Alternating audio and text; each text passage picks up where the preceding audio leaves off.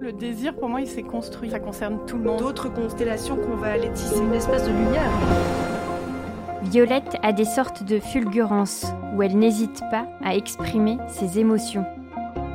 Le festival d'amour. Pour ce nouvel épisode de l'Affranchi Podcast, nous recevons Noémie Schust à l'occasion de la publication de sa bande dessinée L'avant-match chez Studio Fidèle. Le festival d'amour. Cette année, nous allons là où ça vibre, là où ça frissonne, où les ventres se tendent et les cœurs se bouleversent. Parce qu'il est temps de parler de ce que l'on ressent, de chahuter nos âmes et nos corps, le temps de s'y rencontrer. Pour cette première soirée, je te reçois, Noémie, toi dont la bande dessinée L'avant-match a ajouté un battement à mon cœur. J'ai reconnu cette sensation merveilleuse de lire ce que l'on connaît sans forcément savoir l'identifier. Cette amitié amoureuse, cet amour amical, dans un sens ou dans l'autre, c'est sans doute juste là que se situe ce qu'il y aurait de plus révolutionnaire à notre époque, nos amitiés. Quelle que soit leur définition d'ailleurs. Bonsoir Noémie. Waouh, tu commences fort. Ça fait plaisir euh, d'entendre ça un mercredi soir. Euh. Quand j'ai lu en fait ta bande dessinée, euh, il y a eu quelque chose comme ça d'un ouais d'un battement supplémentaire comme je disais parce que je me c'était pour moi la première fois en fait je je lisais exactement ce que j'avais ressenti en fait face à des amitiés qui n'étaient pas exactement au même endroit que d'habitude mais qui en même temps ne prenaient pas la place d'autre chose non plus et euh, de pouvoir le la lire comme ça, ça permet de se dire ok, je suis déjà pas toute seule, ça existe et en fait, il faut plus on va en parler, plus ça va exister encore plus. Bah, ça me fait trop plaisir que t'aies euh, que t'aies vu justement ce bah, que en fait c'est le sujet de la BD euh, ce cette frontière entre l'amour l'amitié qui est euh, ambiguë en fait. Euh, et que bah, moi aussi en fait c'est quelque chose que j'ai beaucoup vécu. Et ça faisait longtemps que je voulais faire une BD qui parle de d'ambiguïté. Parce que j'aime bien ce côté c'est à la fois c'est entre le flou le net on sait pas trop et moi je sais que dans mes relations amicales parfois j'arrivais pas à voir la différence avec mes relations amoureuses. Parfois j'étais vraiment perdue. Et, euh, et, je disais d'ailleurs à tout le monde non mais en fait moi je crois que je suis juste une une amireuse euh, perpétuelle quoi. Et euh, et, aussi j'entendais beaucoup de gens quand j'étais plus jeune qui me parlaient tout le temps de cette fameuse friend zone. Je déteste ce terme parce que c'est comme si oh, on est juste amis, comme si ça suffisait pas. Et je, je trouvais ça un peu dommage parce que parfois moi dans mes relations amicales j'ai vécu des choses tellement plus intenses que romantiquement. Après ça dépend comment on, définit tout ça. Mais euh, du coup oui c'était un peu le sujet justement de la BD. Donc je suis contente que t'aies trouvé euh, du sens dans ça. Ah ça m'a claqué dans l'œil. comme ça. Euh, mais ce qui est d'autant plus euh, euh, chouette, c'est que c'est subtil. C'est-à-dire qu'en fait, on va arriver dans cette relation entre deux personnages qu'on va mettre un petit peu de temps à appréhender, et donc tout va se jouer sur un après-midi elles sont euh, ensemble à différents endroits, des choses qui vont euh, être du concret. On a l'impression elles sont dans une chambre, puis dans une autre, elles sont dehors. Mais les transitions sont extrêmement euh, floues, comme si, en fait, peut-être parfois on faisait des sauts dans leurs rêves, dans ce qu'elles imaginent alors qu'elles ont les yeux fermés, quand elles repensent à quelque chose peut-être qui s'est passé dans le passé, des flashbacks, des choses comme ça. Ces jeux du temps qui passe je trouve qu'il est d'autant plus important, en fait, que tout ce dont on a parlé juste avant, de se dire qu'en fait, pour que ce genre de relation existe, il faut aussi les laisser le temps, en fait, de s'installer. Et c'est peut-être ce qui fait le petit charme des amitiés aussi, se dire, il suffit parfois de ne rien faire pour que tout se construise autour de nous, en fait. Bah exactement, et aussi, bah là d'ailleurs, euh, comme tu dis, ça se passe le temps d'une après-midi, l'histoire. Euh, au tout début, moi, dans mon projet initial, je voulais raconter euh, une BD avec une temporalité beaucoup plus longue, qui s'étale sur plusieurs, je sais pas, une période de plusieurs semaines. Et avant que je me rende compte que non, en fait, ce qui m'intéressait, c'était de resserrer le temps comme ça et de me focaliser sur des micro-détails qui sont en apparence très insignifiants et de les mettre en valeur. Donc il y avait un truc presque masochiste parfois de passer une journée à dessiner une seconde de vie mais j'avais, c'est ça que je trouvais fascinant, c'est que parfois dans une seconde de vie, un micro geste qui décale, qui dévie, et c'est là qu'il peut se passer quelque chose de très fort, et surtout d'un point de vue relationnel, parfois il suffit juste d'un frôlement de main pour que ah, d'un seul coup la, la relation devienne autre chose. Et du coup, je voulais beaucoup jouer sur ça, et c'était vraiment aussi très difficile de rester subtil. Comme justement, c'est quelque chose qui est un peu entre les deux. Euh, je voulais pas tomber dans, dans le fait que bah, est-ce qu'elles vont s'embrasser et à un moment j'avais presque hésité à ce qu'on voit en fait des, une scène où elles s'embrassent peut-être mais je me suis dit non je crois que ce qui m'intéresse c'est vraiment la tension qu'il y a dans ce moment avant ça pourrait se passer mais j'aime bien l'idée que on, ne sait pas en tant que lecteur est-ce qu'elles sont ensemble est-ce qu'elles vont être ensemble et j'aimais bien en fait ce, ce côté-là et effectivement comme c'est qu'une après-midi euh, en fait on peut que imaginer tout ce qui va se passer après et dans d'autres temporalités. Et ça, je trouvais ça intéressant aussi. Mm.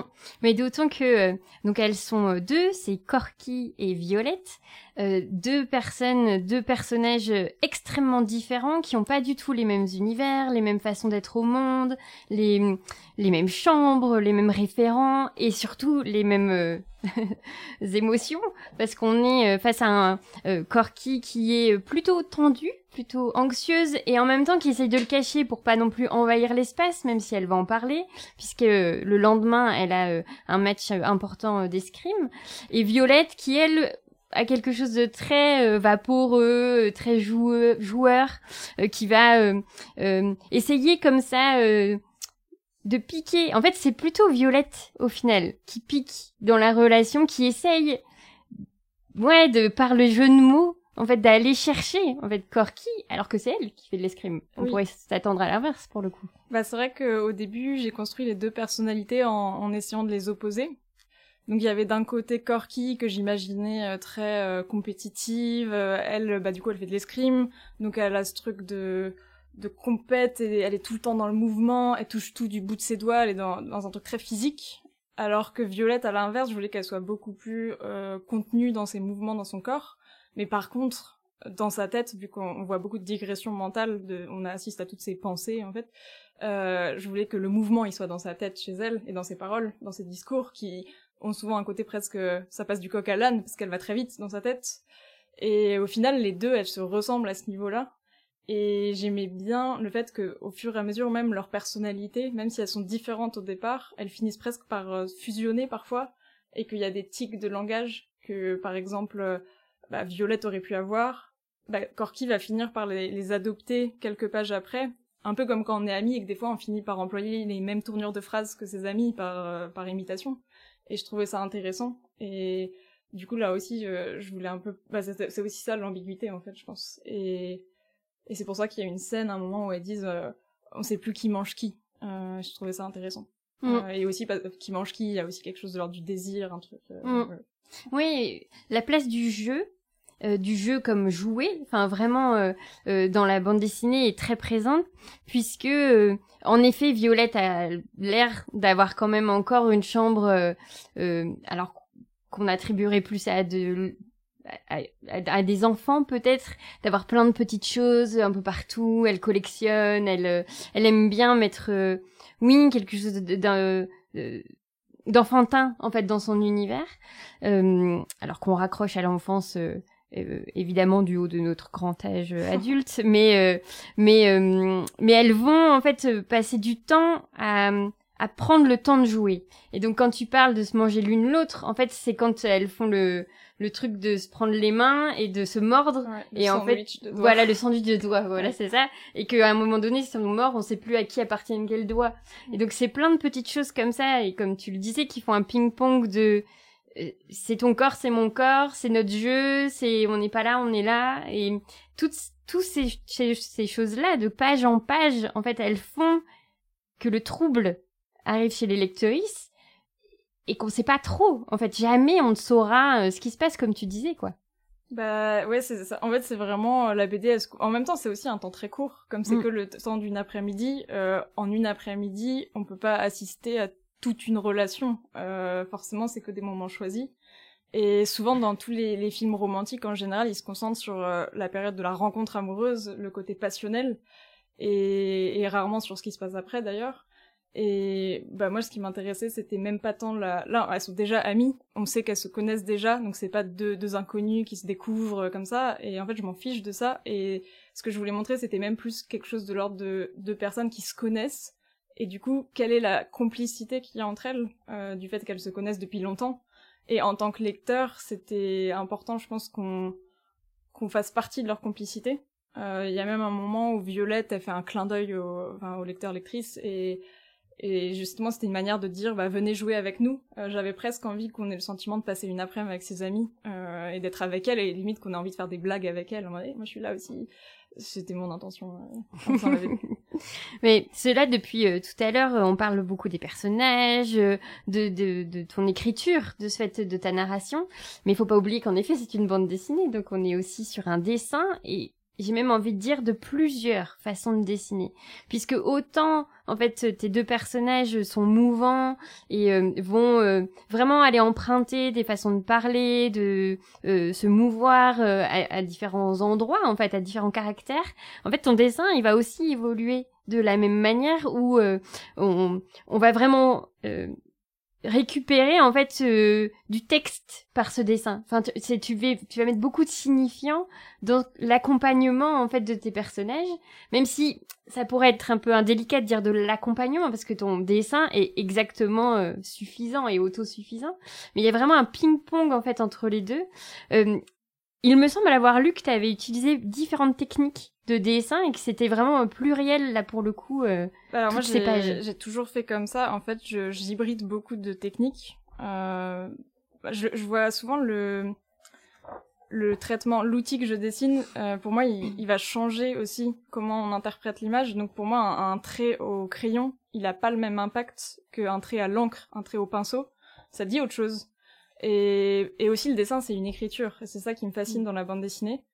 Et comme en plus il y a du texte, il y a une sorte de double et multiple écriture qui, en fait, c'est aussi une relation de complicité euh, pour moi la BD, le rapport texte-image. Ça, je trouve ça très intéressant.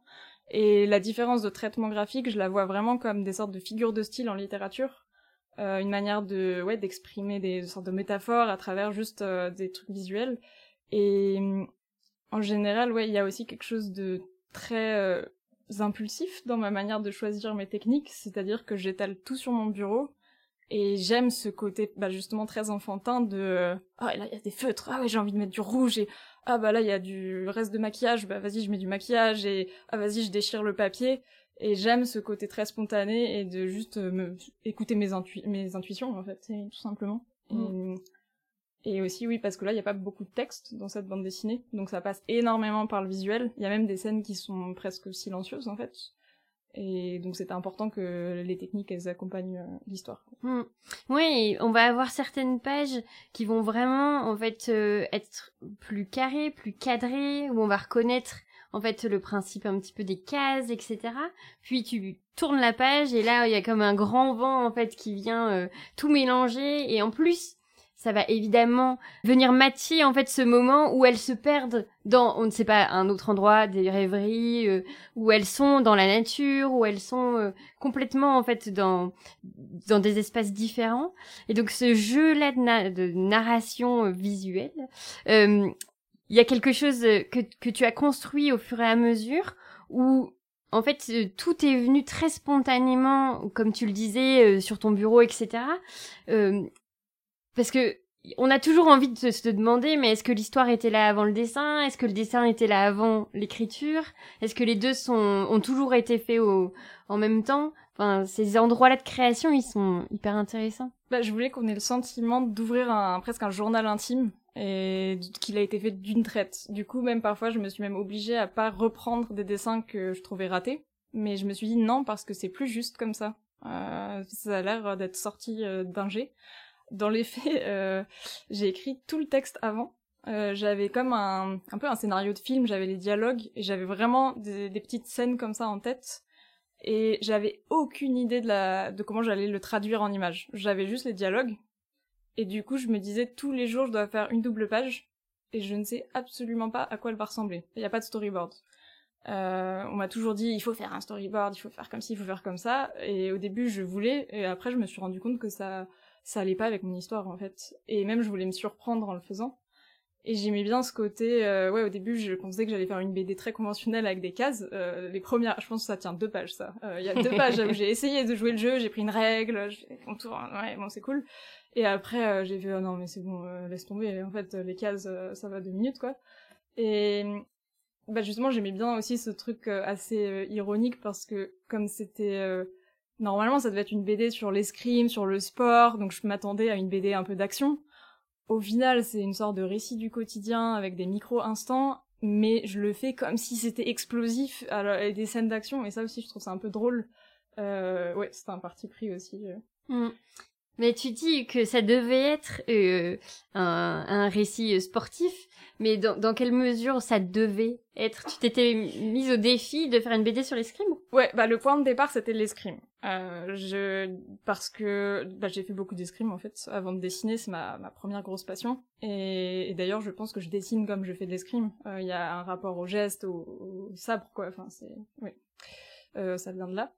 Mais, mais du coup, j'avais commencé à faire plein de dessins de scènes d'escrime et j'avais peur de tomber dans quelque chose de l'ordre de la séduction un peu facile euh, parce que les scènes d'escrime avec un trait comme ça qui va vite, ça peut être vite très séduisant, euh, mais ça devenait un peu superficiel, c'est juste des beaux dessins, euh, ça raconte rien quoi, à part que c'est joli, on dirait de la danse. Et je savais pas trop ce que j'allais en faire. Au début, je voulais du coup quand même raconter un match d'escrime, expliquer euh, qu'est-ce qui va se passer après. Je voulais que Corky, elle perde, qu'elle supporte pas la défaite, du coup qu'elle s'embrouille avec Violette, que c'était le drame. Mais, mais plus j'écrivais, ça ressemblait à un scénario de téléfilm mélodramatique euh, trop nul. Et vraiment, je me disais, mais je vais jamais réussir à faire un scénario. Et c'est de fil en aiguille que j'ai eu... Quelqu'un m'a dit match. Et là, ça a fait pop. Parce que du coup, euh, en fait, c'est l'idée du titre qui m'a débloqué euh, parce que j'aimais trop ce mot match qui du coup fait penser à la compète sportive. Mais matcher, c'est aussi le match de Tinder. Euh, et en fait, matcher, apparemment, ça veut dire euh, être en correspondance. Euh, et à l'idée de, de complicité, justement. Et donc j'aimais bien ce double sens. Et je me suis rendu compte que c'était pas du tout le match de la compétition sportive qui m'intéressait, mais beaucoup plus le match de le fait qu'elles matchent entre elles. Et l'avant-match, bah, du coup, parce que c'est la période juste avant. en fait, c'était le match, euh, il, il apparaît pas dans, le, dans la BD presque. Mais oui, non, on ne sait pas. Donc au final, euh, ouais, je pensais que ma BD serait l'histoire de ce match, mais au final, euh, il a disparu le match. Pour autant, on va quand même avoir des, des, des, petits clins d'œil à l'escrime et toute cette scène où elle compare les bras, enfin, où Violette compare les bras de Corky à ses épées d'escrime et euh, et elle, elle, il y a ce petit jeu et en effet il y a ces petites tentatives en fait de faire sens parfois de est-ce est-ce qu'elle veut vraiment faire sens On ne le saura jamais, en fait? Euh, je pense que suivant notre lecture, on peut laisser cette porte ouverte ou la fermer complètement, mais de se dire que euh, elle va à plusieurs reprises, Violette, qui a une imagination quand même géniale, euh, émettre des endroits de coups de foudre, de d'applications de dating complètement improbables. Enfin, faut quand même y penser à la truffe du chien en forme de cœur. C'est tout, tout ce, ce langage-là, toutes ces idées-là, en fait, euh, euh, c'est des choses qui, que tu as dû rechercher ou c'est toi qui as aussi en fait cet univers euh, un peu merveilleux de, de l'amour en fait au final. Entrons dans le sujet. Ah. et tu dans un univers merveilleux de l'amour. bah ah ouais bah clairement mais non mais c'est surtout que d'ailleurs ça au début je me disais ah je veux trop faire une BD qui parle pas trop de moi ou qui me ressemble enfin que je m'éloigne un peu de mes personnages mais j'ai pas réussi parce que forcément quand je suis enfin, j'essaye d'être sincère quand j'écris ça vient forcément de ce que je connais en général. Et au début même c'est drôle parce que je m'identifiais beaucoup à Corky. Mm-hmm. et euh, plus j'écrivais l'histoire plus en fait j'avais le sentiment d'être Violette et plus du tout Corky. Et ouais du coup c'était assez intéressant de, de voir comment ça, ça bougeait en cours d'écriture et, euh, et c'était quoi la question par rapport à Non, non, c'est que je trouvais qu'il y avait des petits éléments euh, merveilleux. Et euh, enfin voilà, l'invention du chien euh, qui ah pourrait faire se rencontrer les couples. Bah, ça, hein clairement, oui, parce qu'à un moment j'avais dessiné un chien et sa truffe ressemblait à un cœur. Et je me disais, ah bah peut-être qu'il renifle et son flair, il est capable de détecter les couples s'il a une truffe en forme de cœur. Et je me suis dit, ouais, c'est la nouvelle version de Tinder du, du futur, euh, en plus dynamique, quoi. Mais euh, non, mais en fait, ça, c'est, oui, en fait, c'est complètement ma vision de la vie. Euh, je, quand je marche dans la rue, je m'imagine des trucs comme, mais tout le monde, non, enfin, je sais pas. Euh, rassurez-moi. Non, clairement, euh, bah oui, là, c'est vraiment euh, ma manière de fonctionner par association d'idées. Et bah, Violette, typiquement, qui a ce côté, euh, elle passe du coq à l'âne en, bah, en associant beaucoup de choses. je pense que je fonctionne beaucoup comme ça, même dans ma manière d'écrire. Oui, du coup, là, ça, ça se sent bien. Mm. Bah, c'est que ça rebondit et que ça. En plus, il va y avoir euh, des clins d'œil à ces blagues au fur et à mesure. Enfin voilà, il y a évidemment, euh, euh, comme tu dis, c'est une relation de complicité et, et les, choses non, enfin les, les clins d'œil sont possibles. Il y a des choses comme ça qui reviennent et, et c'est hyper hyper hyper chouette.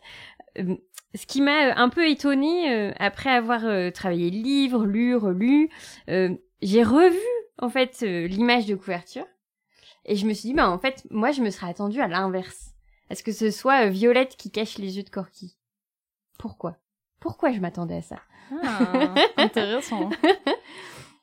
oui, c'est vrai que, bah, d'une certaine manière, bah, c'est peut-être parce qu'au début je m'identifiais plus à Corky. Mm-hmm. Après, d'une certaine manière, euh, Violette, elle a pas l'air de savoir non plus euh, par rapport à, à Corky euh, j'ai l'impression que à chaque fois, elle a l'air d'esquiver aussi quand Corky la touche et qu'elle lui dit non non, pas mm. maintenant. Et au final, Corky, elle le dit pas, mais par ses gestes, j'ai l'impression que c'est elle qui va plus chercher Violette au final. Mm. Et non, moi c'est vrai que bah, de, mon point de vue, ouais, c'était Violette qui devait avoir les, yeux euh, les yeux cachés. bon, ben moi je, me disais qu'en fait au final Violette apportait une autre vision à Corky qui était quand même assez euh, euh centrée sur son jeu, euh, sur ses craintes, son anxiété, son entraîneur. elle parle quand même beaucoup. Tu vois Ouais, je vois ce que tu veux dire. Mais en fait, c'est parce que justement, il y a ce truc que Violette a une influence sur Corky elle est là pour un peu la, la détendre, on va dire.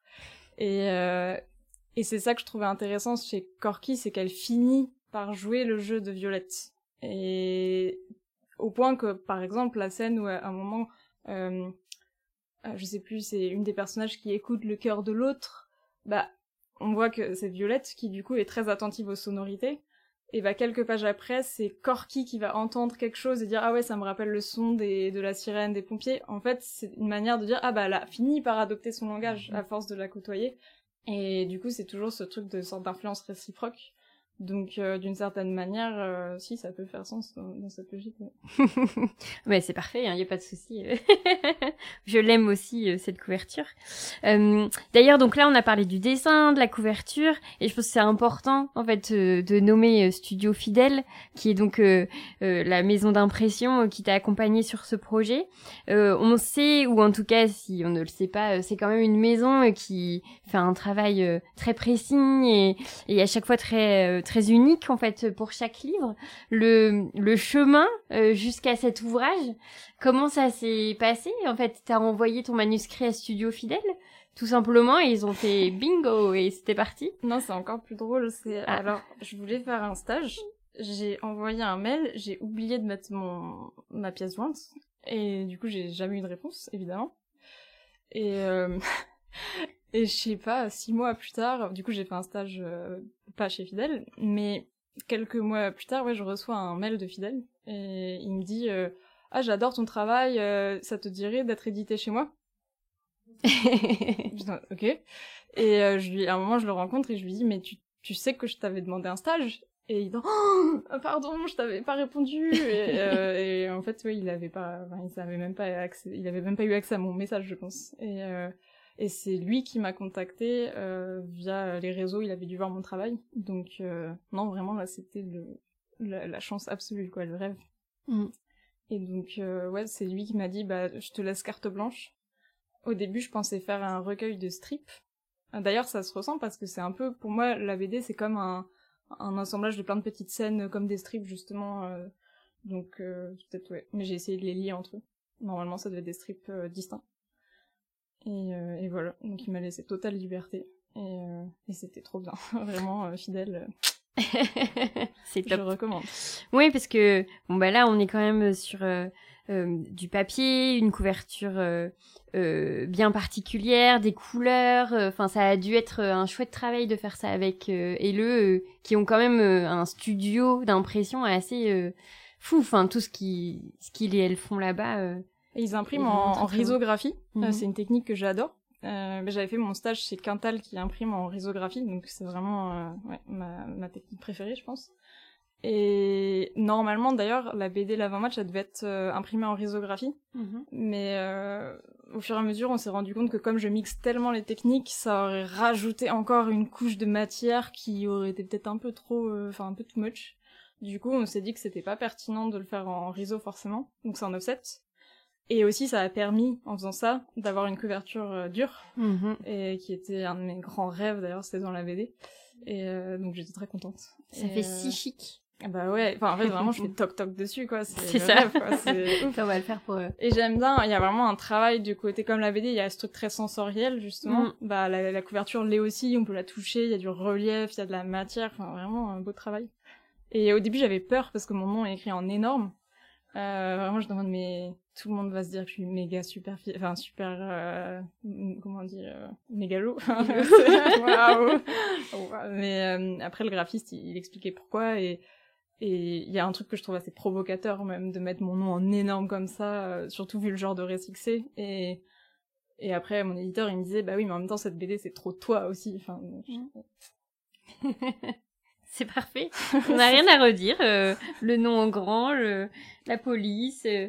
Bon, par contre, il y a, c'est Ah. quoi C'est Jack Sparrow euh, sur la.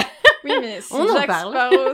Oui, je me suis beaucoup posé la question, mais c'était, c'était trop tard. C'était déjà envoyé à l'imprimeur et j'étais en mode, ah ouais, j'avais même pas pensé, en fait, parce que...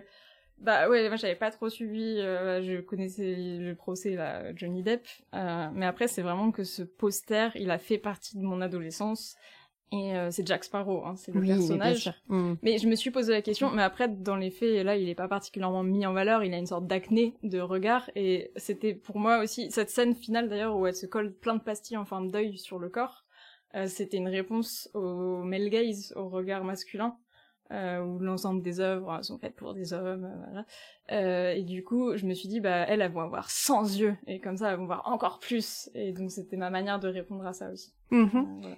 Oui, puis elle l'utilise comme confident, elle le dit. Oui, et euh, moi, lui j'y dit, parle et euh, il a rien à dire. euh, L'autre, elle lui dit, ouais, à ta place, je flipperais. Faut... Et d'ailleurs, j'avais écrit un dialogue normalement où euh, l'autre lui disait, ouais, tu devrais peut-être pas tout dire à Jack, euh, fais attention. Et à un moment, elle le déchire quand elle se dispute. Et j'avais fait toute une scène où elle plie Jack Sparrow en morceaux et ça devient un avion et elle le balance par la fenêtre. Et enfin, il y avait tout un délire avec Jack Sparrow. On le recouvre de plein de petits yeux qui bougent là, et puis c'est très bien. Oui, voilà. C'est très très bien. Euh, donc comme je te disais un peu euh, en amont, en fait j'avais quand j'ai lu un peu le, les critiques que tu avais pu avoir sur euh, sur le, la BD, en fait je me suis rendu compte que beaucoup de personnes parlaient euh, de ce gap adolescence âge adulte, ce que évidemment j'avais pas vu du tout, parce que pour moi à 20 ans c'est plus l'adolescence et en même temps c'est quoi ce petit système de tout découper là comme ça? Euh, et en relisant de ce fait après, je relis cette phrase euh, Tu crois que les adultes se font des câlins entre amis? Et donc il y a plein de petits trucs où je me dis Ah bah oui, c'est vrai qu'en fait si on commence à mettre toutes ces petites choses les unes à côté des, des autres, on pourrait imaginer qu'elles se sentent pas encore faire partie du monde adulte. Mais donc, question énorme. Est-ce que vraiment on se rend compte du moment où on arrive dans l'âge adulte? Parce que ou est-ce que c'est toute la vie où on se dit ah peut-être que ce serait comme ça Ben, c'est la question que je pose à tout le monde quand je suis en soirée ces temps-ci. Euh, vraiment, bah, parce que, non, mais alors, c'était drôle, j'ai présenté cette BD à des lycéens, et ils m'ont tous dit, mais elles ont 20 ans, du coup, c'est des adultes. Et moi, j'étais en mode, oh là là, mais moi, à 20 ans, mais je me sentais pas du tout adulte. Pour moi, à 20 ans, j'avais, j'avais 16 ans, quoi. Enfin, c'est, c'est l'arrivée en école, euh, c'est encore, j'ai l'impression de retourner même dans l'enfance parce que je connais pas encore les études, donc il y a une sorte de nouveau monde. Et, et ouais, même à 25 ans, je me sens pas particulièrement adulte. Et je me demande à partir de quand on se sent adulte. Et pendant longtemps, j'ai cru que c'était quand on sait conduire, cuisiner, enfin, trucs très euh, répondre à l'URSSAF, enfin, des trucs comme ça, quoi. Mais maintenant, je me dis, non, ça je sais faire, ça je sais faire, mais je suis quand même pas adulte. Et du coup, ouais, je pense que c'est... euh, Peut-être qu'on n'est jamais adulte, euh, parce que j'ai demandé à tous les gens que je pense Mm. qui sont adultes, et ils m'ont tous dit non, non, non, non, non, non, plus tard. Et, euh, et après, peut-être, je pense qu'il y a quand même ce truc de quand on commence à avoir des enfants. Euh, c'est peut-être là, je n'ai pas encore expérimenté ça, donc peut-être que c'est ça, mais j'en sais rien. Mais tout ce questionnement-là, ce qui, euh, moi, me semblait d'autant plus intéressant, c'était de lire qu'en fait, comme si cet endroit de trouble, d'être incertaine, de pas oser, de hum, faire un pas en avant, trois pas en arrière, ou, ou, ou l'inverse, ça, aurait été comme ça euh, complètement euh, un, un petit luxe en fait de cette période où, on, où les choses seraient pas encore définitives où au final on a le droit en fait de douter etc sauf que peut-être que ce que ça nous apprend en fait dans ton livre c'est que ces petits endroits là ces après-midi euh, qui qui filent et qui filent et mais en fait on devrait pouvoir se les autoriser euh, même quand on a plus de 20 ans plus de n'importe quel âge en fait Mais je me pose vraiment la question, euh, je demandais à ma mère, mais est-ce que tu, tu fais des câlins à tes amis? C'est vraiment une question qui me, qui me travaille parce que, bah, moi j'ai fait une école d'art. Et c'est vrai qu'en école d'art, je pense qu'il y a un peu ce truc de, on est, on on a un peu le syndrome de Peter Pan, je pense, en école d'art, on a tous des jouets dans nos chambres, euh, donc il y a peut-être, peut-être c'est aussi mon cercle social qui me donne l'impression de, enfin qu'à 20 ans j'étais encore euh, toute jeune. Mais, mais c'est vrai que ouais, c'est plutôt ce truc de aussi, je voyais en soirée, on est tous avachis les uns sur les autres, on joue, euh, et je me suis toujours demandé, est-ce qu'il y a un âge où soudainement ça s'arrête Le fait de même de pouvoir avoir des amitiés ambiguës d'ailleurs, j'ai l'impression que c'est un truc qui est vachement associé à la jeunesse. Mais est-ce que, ouais, on peut continuer d'avoir ces relations-là comme ça un peu floues quand on grandit? Mais j'ai l'impression que c'est aussi, ouais, le système qui fait que plus on grandit, plus il y a ce truc de faut un travail cadré, être en couple ou je sais pas quoi, dans une case. Et c'est peut-être ça qui, qui, ouais, je sais pas, c'est peut-être ça, le, fait d'être adulte, c'est le fait d'être dans une case bien rangée. Mais je sais pas.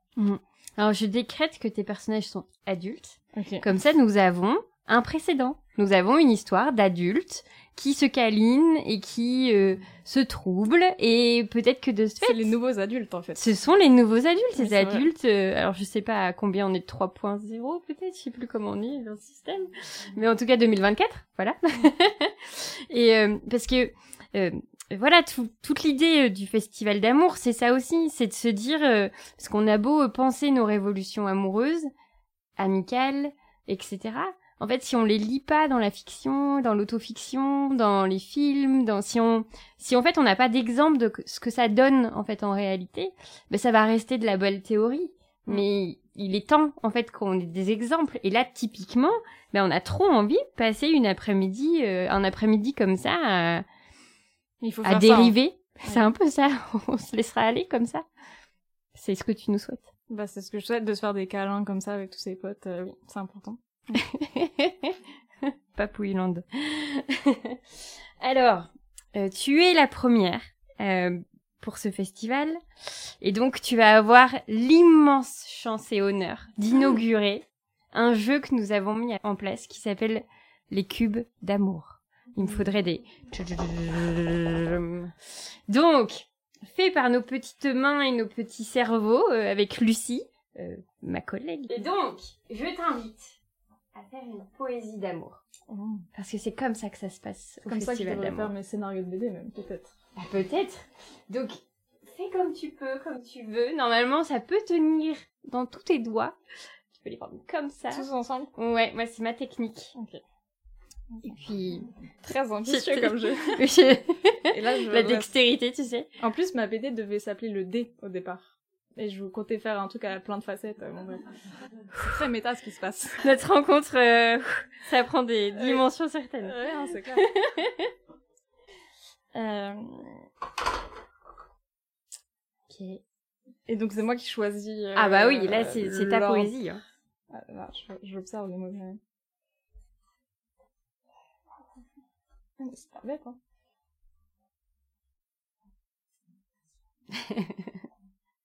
en fait, c'est en deux, en deux, en deux vers.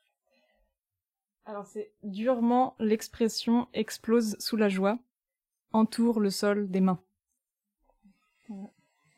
Et ben, celle-là, franchement, oui, Entoure peut- le sol des mains, c'est beau. hein, Ouais, c'est ça, entoure le sol des mains. Donc, durement l'expression explose sous la joie, entoure le sol des mains. C'est pas mal, hein C'est pas mal. En je plus, pense que... par rapport euh, l'expression Ouais. explose sous la joie. C'est, je vais faire tous mes scénarios comme ça. C'est Ah bah. toutes mes répliques, ça va être super. Si on peut mettre un petit euh, Crédit. Lise la franchise. Clairement. Ce serait plutôt parfait. Et euh, bien, merci beaucoup, Noémie, pour ce super moment. Bah, merci à la franchise, hein. je suis trop contente d'être là. c'est toujours un peu intimidant en vrai hein, de parler devant tout le monde, euh, surtout quand on fait de la BD. Normalement, on est tout seul derrière son bureau euh, et on parle à personne. Donc, euh, merci beaucoup. Alors, heureuse, le festival d'amour. Vous venez d'écouter un nouvel épisode de l'Affranchi Podcast en compagnie de Noémie Schust à l'occasion de la publication de sa bande dessinée L'Avant-Match chez Studio Fidèle. Le Festival d'amour, c'est Soazic Courbet à la réalisation, Pierre-Antoine Naline à la création sonore et Chien Fou pour l'univers graphique.